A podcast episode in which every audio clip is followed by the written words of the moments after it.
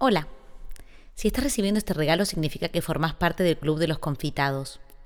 Los confitados son sujetos capaces de abrir el techo con la vista, viajar por el mundo sin ticket ni visa y compartir cena en casa ajena. Antes de llegar a la siguiente puerta hay una calle por recorrer. Una calle llena de buzones. Tenemos una montaña de historias que llevan ahí esperando mucho tiempo. Han sido higienizadas y transformadas. Ahora decidimos recuperarlas y colarlas por tu rendija.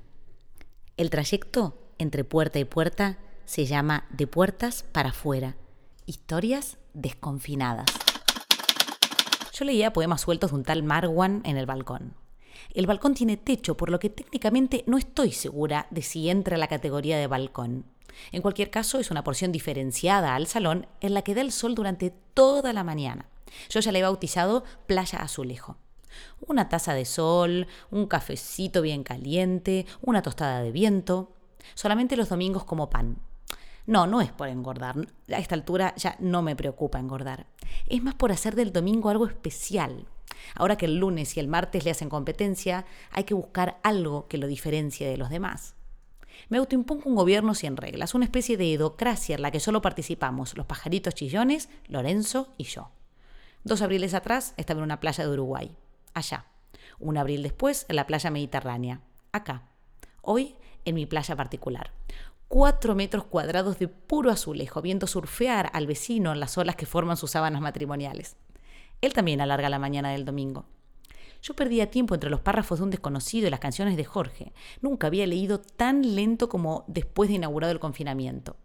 Dos letras, un parpadeo. Cinco oraciones, chapuzón y me vuelvo a hacer milanesa en la arena. Leía mientras estudiaba los sonidos peculiares de este barrio nuevo para mí. A pesar de que la semana no existe ya, la gente se comporta como si tal. Compran alcohol el viernes, pizza para el sábado por la noche y dejan a la nada campar a sus anchas los domingos. Pero descubro sonidos que se escuchan por el vacío y me pierdo en esos que emergen del silencio. Hay alguien que limpia las calles. Sí, siguen limpiando las calles. Con traje fofi y mascarilla caminan y echan de menos las colillas con y sin carmín, que servían como pista de la temperatura a la que había llegado el sábado noche, la fiebre del sábado noche. La fiesta dejaba restos vergonzantes, culpas y resacas que el señor de la limpieza municipal se encargaba de hacer desaparecer antes de que los madrugadores abran el ojo espinado. Ahora ni los unos ni los otros encuentran su razón de ser. Se mezclan con los pájaros que ya me aburrieron, unos aplausos desajustados.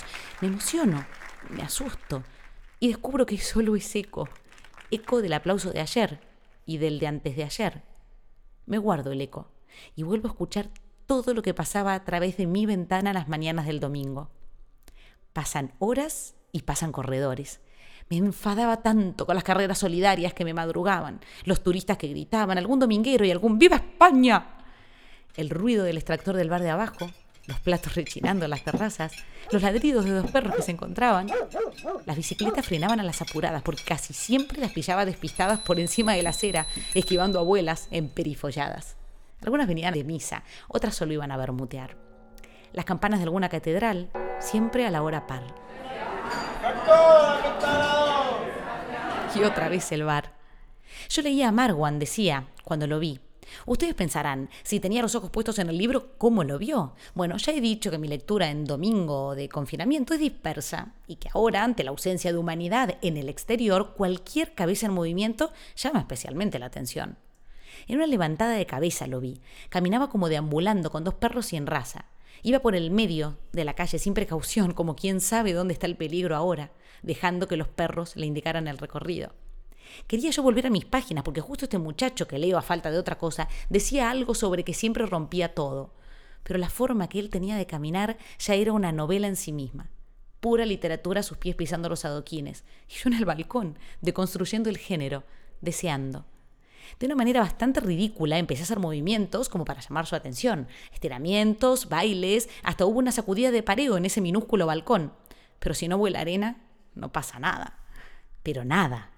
Él estaba cuatro plantas más abajo. Corrí hasta el ordenador y puse música. Lodo es un tema que siempre cae bien. Pruebo con Joel. Si no me ve, que me escuche, pensé. No sé por qué lo hacía. Me daba curiosidad su cara, me intrigaba. Tengo las espaldas muy estudiadas y tengo un máster en la de él. Cada vez que me asoma a la ventana, él entra en el portal del vecino. Nos habitamos en direcciones opuestas. Siempre su nuca, siempre su pantorrilla. Quería conocerle la cara. Le di play a Joder López, que es amable y un guiño para los de mi generación, pero tampoco se giró. Se me estaban agotando las estrategias y empezaba a sentir lástima de mí misma cuando se esfumó su silueta de mi campo visual. Salieron volando tres palomas, de esas que ahora se adueñaron de todo, y salieron volando como pronosticando el tsunami. Sonó el timbre, cortito, un sonido como de impulso avergonzado, que no arrepentido. Atendí. Ahora son las 6 a.m. del lunes 20 de abril. Yo no diviso en mi campo visual ninguna mascarilla. Empiezo a pensar que esto está muy, muy mal.